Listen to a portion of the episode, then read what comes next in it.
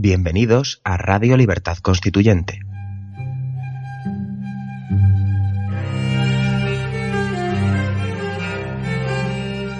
Están escuchando Sentido de la Revolución Francesa, un programa de la serie Nuestros Fundamentos. Presenta Adrián Peral Espina.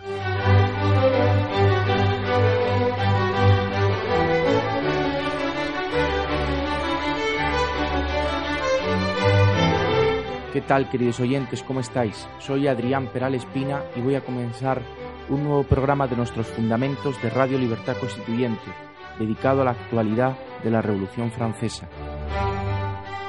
La semana pasada expliqué eh, cuál era la situación política francesa en la primavera de 1792. Eh, trato de describir en estos últimos programas eh, cuál era la, cuáles, cuáles fueron los hechos más importantes eh, antes de la eh, insurrección del 20 de junio de 1792. No es que todos fuesen un antecedente lógico o causal del, del, del 20 de junio de 1792, que fue el preludio al 10 de agosto de 1792, que supuso la suspensión de la monarquía, no así la declaración de la República pero eh, sí que nos permiten conocer cuál era el estado de la nación en ese momento histórico.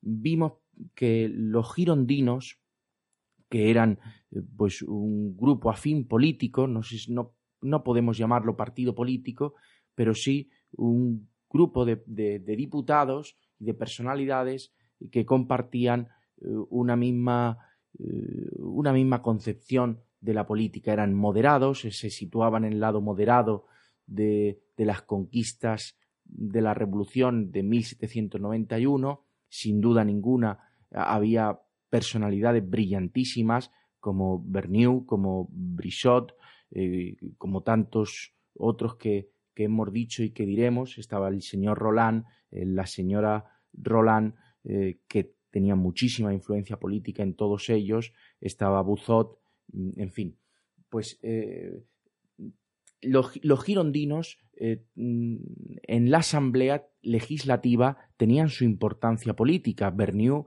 fue un gran orador eh, mm, que representaba, que pertenecía a, la Gironda y que tuvo discursos célebres. El más de ellos, el más célebre de sus discursos, será el que pronuncia el 3 de julio de 1792, un mes antes de que, eh, de, que de la jornada del 10 de agosto, del derrumbamiento de la monarquía, y, si, y sin duda ninguna en ese momento Bernieu más audaz o se atreve a pedir, a, denunciar cosas que Robespierre en ese momento no, no, estaba, no estaba diciendo.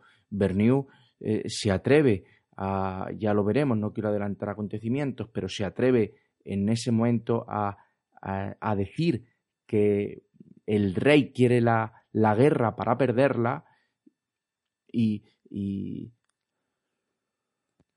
hace un llamamiento a la nación para, para mm, defenderse de, de, la situación gravísima política por la que atravesaba Francia. Bien, eh, mm, los girondinos, digo que en ese momento tenían eh, su parcela de poder, eran lo que se llamaba una facción de la Asamblea Legislativa y habían llegado al gobierno, como vimos, en marzo de 1792 a través de, de Roland, del señor Roland. Los girondinos tuvieron, por un lado, la ambición de llegar a ser ministros del gobierno de la monarquía con la esperanza de cambiar el rumbo de los acontecimientos históricos, de influir en, en el Estado, pero por otro lado, tenían la ambición de conquistar el favor de la opinión pública. Se disputaban ese favor mm, con los girondinos, perdón, con los jacobinos. Las disputas en la Asamblea Legislativa eh, entre los girondinos y los jacobinos cada vez fue mayor.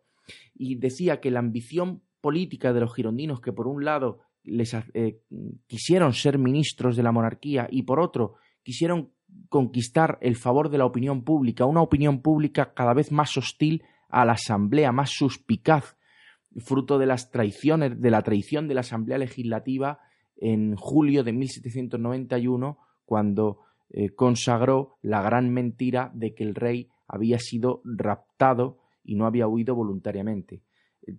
Esta hostilidad de, de la opinión pública hacia la Asamblea Legislativa puso a los políticos en una carrera de caballos para tratar de conquistar a esta opinión que nunca se veía satisfecha suficientemente. Y quizá los, los partidos eh, eh, políticos del momento mm, sufrían una suerte de desorientación precisamente por no conocer cuál era la causa primera que iba a motivar el fracaso de esta Asamblea Legislativa y que no era otra eh, que la contradicción que suponía que un rey que había traicionado a, eh, que, había traicionado a la nación queriendo huir de Francia, que ese mismo rey pretendiera ser el, el, mm, el adalid de la revolución.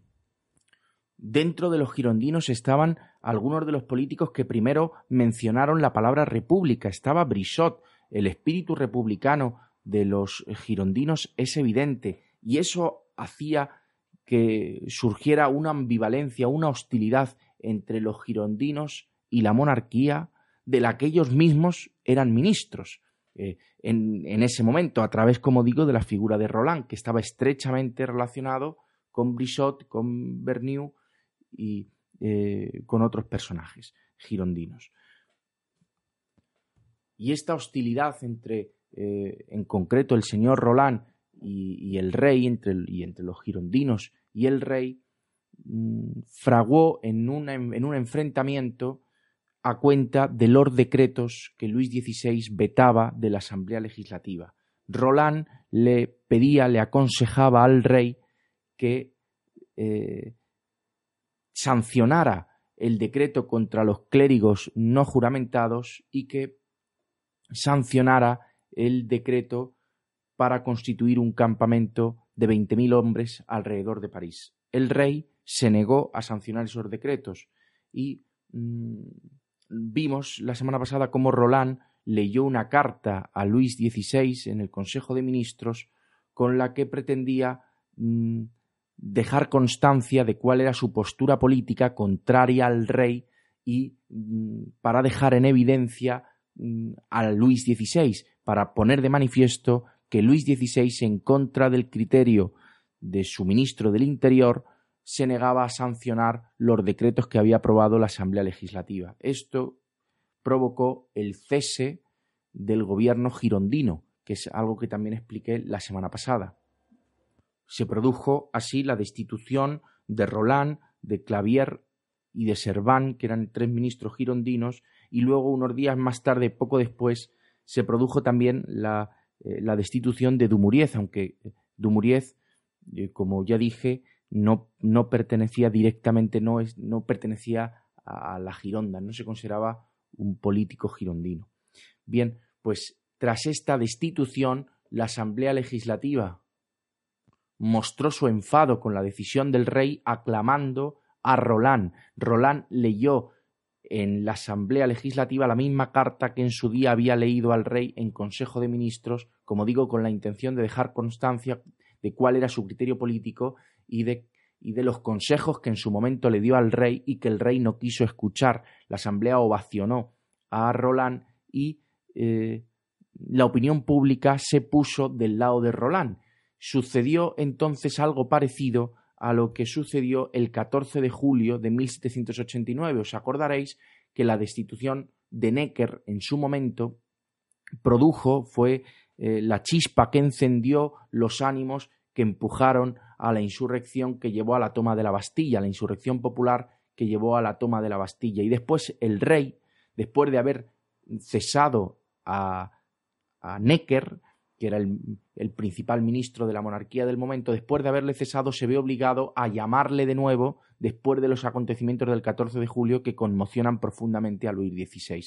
Pues no es exactamente igual. La destitución de Roland no, no es un no es un factor tan claro como el de Neck, como la destitución de Necker en la insurrección posterior, es decir, el cese de Roland yo no me atrevo a decir que provoque, que sea la causa del, de la insurrección del 20 de junio, pero sí que se parece en el hecho de que después de que se produjeran los acontecimientos del 20 de junio, Luis XVI se ve obligado a llamar a Roland para formar gobierno, igual que en su día volvió a llamar a Necker después de sustituirle. Ahí se ve la debilidad en la que se encontraba Luis XVI, ahora mayor que la que tenía el 14 de julio, pensando que así conseguía eh, tranquilizar a las masas que llegaron a asaltar las Tullerías y tuvieron a Luis XVI en el vano de una ventana durante varias horas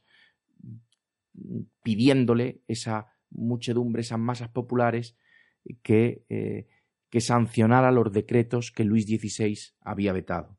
Bien, pues la situación política antes de la jornada del 20 de junio a la que estamos llegando, que es el preludio de la ruptura, es el preludio de la caída de la monarquía, aunque se produce, como, sabéis, el 10 de agosto, la situación que he tratado de describir en los anteriores programas es, por un lado, una crisis económica muy grande, una, una devaluación de los asignat eh, cada vez mayor, se sufre eh, las consecuencias del desabastecimiento, provocado, entre otras razones, por la insurrección que vimos en Santo Domingo, en las colonias, eh, que llevó a, a que eh, desapareciese toda la producción de Santo Domingo de azúcar, de café y de ron que llegaba a París desde allí.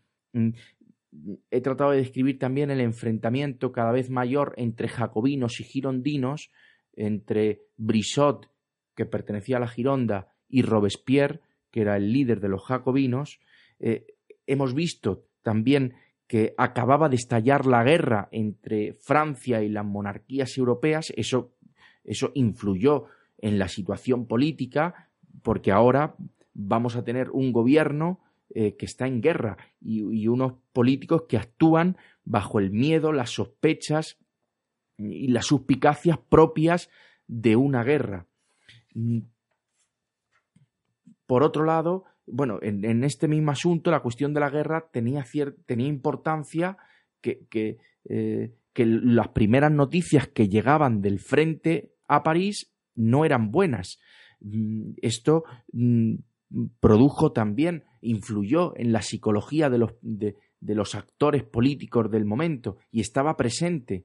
Eh, e, estos primeros fracasos mm, ya se habían conocido cuando Mm, cuando llegamos a las jornadas insurreccionales del 20 de junio de 1792. También hablamos de los episodios, de los episodios reaccionarios, de, mm, de, los enfrentamientos que hubo entre franceses en la, en la Vendée, en Aviñón y en Bretaña. Y ahora nos colocamos, justo antes del 20 de junio, en el cese del gobierno girondino. Esa es la situación política francesa antes de este 20 de junio de 1792. Hacemos una pequeña pausa y continuamos. Queridos oyentes, os recordamos que podéis hacernos llegar vuestras preguntas para Antonio García Trevijano enviando un mensaje de voz a nuestro WhatsApp en el número 605-023473. Repetimos, 605-023473. Es importante que nos digáis siempre vuestro nombre y la ciudad donde vivís, y que seáis breves y concisos para poder atender todas vuestras preguntas. Utilizad esta vía solo para mensajes de audio, puesto que ni texto ni vídeos serán atendidos. Si no tenéis WhatsApp, escribidnos a nuestro buzón de correo, pero como queremos que se oiga vuestra voz, los mensajes de WhatsApp tendrán preferencia sobre las preguntas escritas. Radio Libertad Constituyente. La libertad viene en nuestra busca.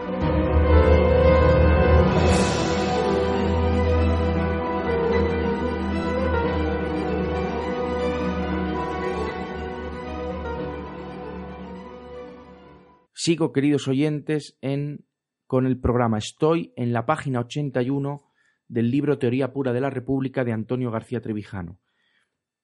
Dice, eh, eh, estamos en las páginas anteriores al, a la descripción del movimiento insurreccional que lleva a la jornada del 20 de junio de 1792, preludio de la del 10 de agosto que supone la suspensión de la monarquía, el derrumbamiento de la monarquía. Dice don Antonio, aunque sean muy interesantes las acciones y declaraciones de los que querían la guerra por motivos opuestos, no se puede resumir en pocas páginas lo que grandes historiadores han dejado establecido respecto a las causas subjetivas o estratégicas que metieron a Francia en el camino de la guerra y la mantuvieron en ella durante veintitrés años. Los estados de guerra o de paz se hicieron cuestión de mentalidad colectiva. Aquí interesa tratarlos en los momentos donde parecían ligados a las luchas intestinas por el poder de las facciones, o a los generales monárquicos traidores que buscaban el éxito de la contrarrevolución en las alianzas con las monarquías europeas.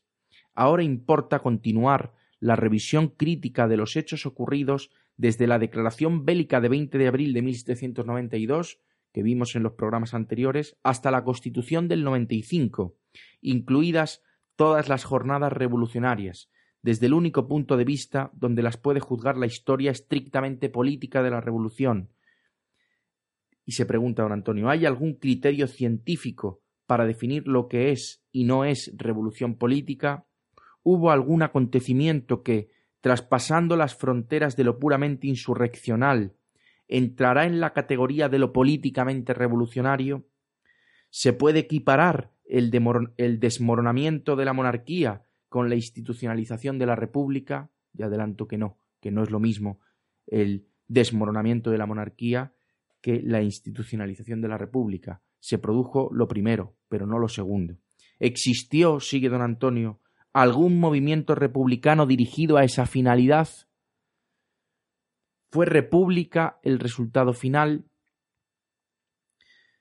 Bueno, mm, la respuesta a las dos preguntas las adelanto, es de lo que trata este el libro primero de la obra Teoría pura de la República de Antonio García Trevijano. Eh, quiero decir que no voy a contestar yo ahora en pocos segundos, pero, pero bueno, puedo, puedo anticipar eh, puedo, puedo anticipar lo que dice don Antonio. Dice que no, que no se puede, que no existió un movimiento republicano único dirigido a esa finalidad, que no hubo un propósito y eh, que tampoco fue república el resultado final, porque la no monarquía no se puede equiparar a la república, porque no en república todo aquello que no sea monárquico, no todo, no todo régimen que carezca de rey se convierte en una república. La república debe definirse por eh, cuestiones positivas, se debe definir positivamente, debe tener una serie de requisitos, de características, sin los cuales no habrá república.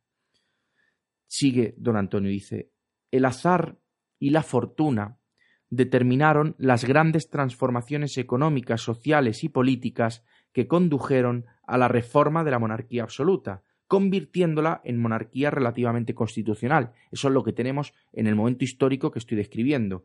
Mm, hemos visto la transformación de la monarquía absoluta, la existente antes de los estados generales, a la monarquía relativamente constitucional que es la que surge fruto de la Constitución de septiembre de 1791. Y la Asamblea Legislativa es un poder constituido de la Constitución de 1791. Es la Constitución de, 1791 la que prevé esta Asamblea Legislativa, que es la que, mm, la que está en vigor en este momento histórico. Puede sostenerse que la abolición de los derechos feudales y la libertad de ejercicio de las profesiones tuvieron efectos sociales revolucionarios, pero lo que interesa conocer ahora no es ese cambio tan brusco en la estructura económica y social ocurrido antes de la disolución de la Asamblea Constituyente y traído a escena por la conjunción del azar con la fortuna. Desde la perspectiva de la ciencia política, lo único que importa saber es la estructura del poder político en el Estado. No hay revolución política si dicha estructura no sufre un cambio de verticalidad a horizontalidad respecto de la antes existente. La Constitución del 91 no fue constitucional a causa del derecho de veto del rey al poder legislativo. Por eso la hemos llamado aquí muchas veces cuasi constitucional o semiconstitucional, porque no cumple eh, porque no hay una separación estricta de poderes. la Asamblea Constituyente conquistó el derecho compartido de, iniciativa legislativa. Esa función política no constituía un poder autónomo que le permitiera legislar con libertad. La Declaración de Derechos, que nunca se puso en práctica, fue un factor moral que revolucionó las conciencias, no un principio jurídico que informara las acciones del gobierno de la Asamblea, ni una norma aplicable judicialmente para protección de los derechos ciudadanos la ficción del rapto del rey anuló la validez moral de la declaración y mudó la revolución en constante embrollo vertical de la horizontalidad. Lo que de verdad interesa es el diagnóstico político de los acontecimientos ocurridos desde el 1 de octubre de 1791, fecha de la Asamblea Legislativa, cuando se constituye, hasta la aprobación de la Constitución de 1795, puesto que los proyectos constitucionales del 93 o no fueron aprobados, como el de la Gironda, o no entraron en vigor, como el jacobino. Entre los acontecimientos insurreccionales, el más indicativo de su verdadera naturaleza ha de ser necesariamente el que derrumbó a la monarquía el 10 de agosto del 92, del que se hace aquí una síntesis de su génesis, de su acción y de su resultado. La historiografía más solvente deriva la sublevación civil del 10 de agosto de la fracasada insurrección de, 10, de 20 de junio eh, anterior. Es lo que, lo que he dicho antes, que, que los historiadores eh, derivan la jornada del 10 de agosto de la fracasada del 20 de junio, en donde las masas en el 20 de junio no derrumbaron a la monarquía, pero llegaron hasta su, hasta su habitación, llegaron hasta las dependencias de Luis XVI en fin, eh, tuvo muchísimos, eh, tuvo, consecuencias políticas, aunque no derrumbó ese día al rey, no derrumbó a la monarquía. Dice don Antonio, la, la historiografía más solvente deriva la sublevación civil del 10, del 10 de agosto de la fracasada insurrección de 20 de junio, motivada esta tanto por el rápido deterioro de la economía doméstica y los asignat como por la situación de guerra y la sospecha popular de que la facción dominante en asamblea burguesa era connivente con el, enemigo interior y exterior. Lo que entonces era sospecha ha sido después confirmado con documentos auténticos. El rey quería la guerra para perderla, deshacerse de sus enemigos del interior con la ayuda de las potencias europeas y restablecer la monarquía absoluta. La reina enviaba los planes secretos de defensa militar del Frente Norte a su hermano el emperador de Austria, Leopoldo II el bello y valiente discurso de Bernier en la Asamblea de 3 de julio del 92, acusando de traición a Lafayette y al propio rey, estaba más fundado de lo que él mismo suponía.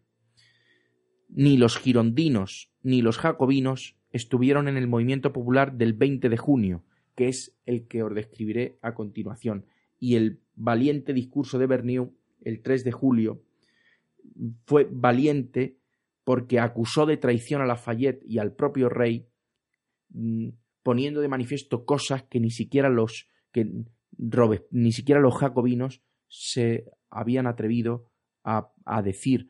Por eso no es justo eh, la acusación que después harán a los girondinos de haber sido monárquicos. Bernier se atreve a hacer una crítica a, a Luis XVI que Robespierre no había hecho en ese momento, que no se había atrevido a hacer, y Brissot había mencionado la palabra república mucho antes de lo que lo hiciera Robespierre, que romperá con su pasado monárquico en las próximas fechas. Ya lo veremos. Hasta el próximo programa. Gracias.